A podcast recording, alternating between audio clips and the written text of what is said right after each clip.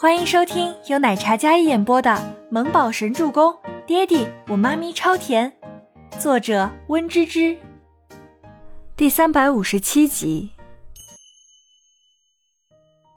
周伯言看了一眼灯火通明的别墅，然后眼神敛下，深邃的黑眸里艳恋着一抹宠溺。乖，到家了。周伯言还将这里称之为家。哪怕他如今不能踏足这里，倪清欢缩在他温暖的怀抱里小睡了一会儿，他的怀抱像是温暖的避风港一般，这些日的不安还有彷徨都在他的怀抱里得到了安抚。倪清欢没有醒，而是更加搂紧了他的腰身。嗯，再睡会儿。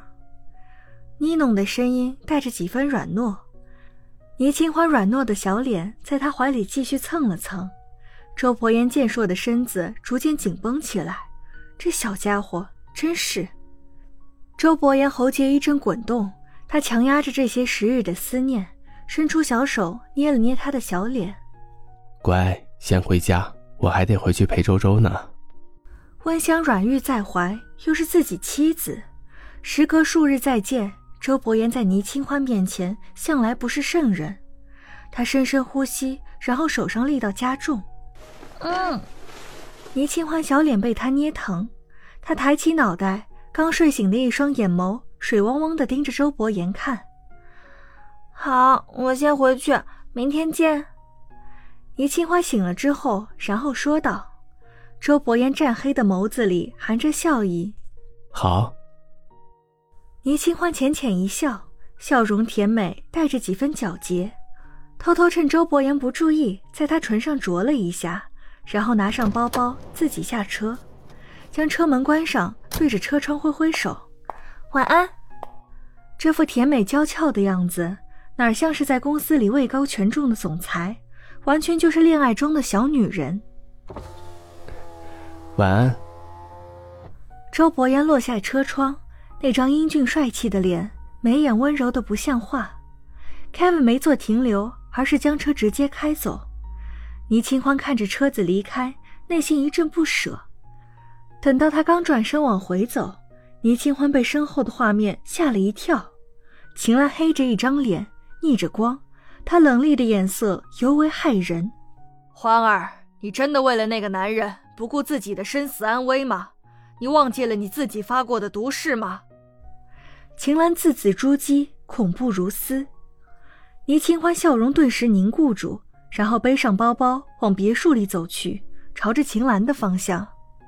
妈，你都不怕死，我又有何惧呢？倪清欢说到这里，轻轻一笑，那笑容带着几分淡漠和疏离。秦岚不悦的皱眉：“欢儿，你以前不是这样的，你怎么能这样跟妈妈说话？”言下之意，倪清欢反驳他一句：“那是不懂事，不尊重。”妈，我累了，你也早点睡吧。倪清欢没有回答，而是直接越过了秦岚，往楼梯方向走去。秦岚刚才只是脸色不好，此时勃然大怒，但幸好兰姨出面缓和。夫人就别为难小姐了，公司所有的事情都压在了小姐一个人身上，这个时候有人帮一帮她也是好事儿。毕竟是为了倪氏，您先放一放，等公司稳定了再发话也不迟啊。兰姨作为一个旁观者，都感觉万分为难。倪清欢回到房间之后，就开始自己查询关于慕容清的资料信息。关于这种珍稀手艺的传承人，世世代代都守护着一门独门手艺，并且发扬光大。再说，克斯是非物质文化遗产。虽然市价高，手艺复杂，要求极高，可是还是有市场的。慕容老爷子没必要让自己的手艺被那个许自强这般辱没。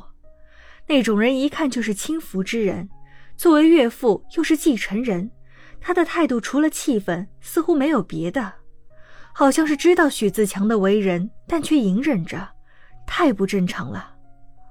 倪新欢能百度到慕容清的资料，大致浏览了一番。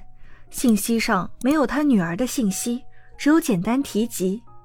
奇怪的是，他只有独女，因为妻子生产的时候难产而亡。按理来说，跟女儿是相依为命，宝贝的不得了，为什么会容忍这样一个女婿呢？倪清欢看着百科资料，然后看了一眼许自强给自己的一小块成品丝织布料，一看就是上等的手艺。一想到这样珍贵的手艺被许自强那种垃圾给污染了，倪清欢内心就梗得慌。烦闷地合上电脑，然后倪清欢赤脚走到衣帽间，取上一套干净的睡衣。拉开衣帽间，黑白色的西装衬衫工整地挂在她的衣裙边，款式统一，没有任何变化。可单看她的那些衣服，倪清欢内心就有一种说不清的安全感。倪清欢将手里的睡衣放下，然后取了一件周伯言的白衬衫，转身去到浴室。等出来后，电脑刚好收到一份文件，倪清欢点开看。倪总，关于慕容清家事资料。倪清欢忍不住扑哧笑出声来，被他叫倪总，感觉好心虚啊。刚才还有些阴郁的神色，看到他发过来的话，心里瞬间被治愈了。好，电脑冷白色的光照射在他那张粉扑扑的、带着水雾的小脸上，一脸温柔。但是点开看了之后，倪清欢眉宇间的笑容被凝滞了。大致浏览了一遍，他气得浑身发抖。同时，也是一种无力的感觉。慕容清的独女也是这一代的传承人，无奈的是，她结婚之后无法生育。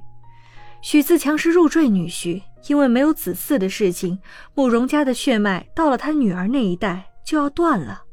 很多手艺传承人的家主都是年轻的后辈，从小开始培养的。但克斯有些不同的是，对于审美还有手艺要求极高。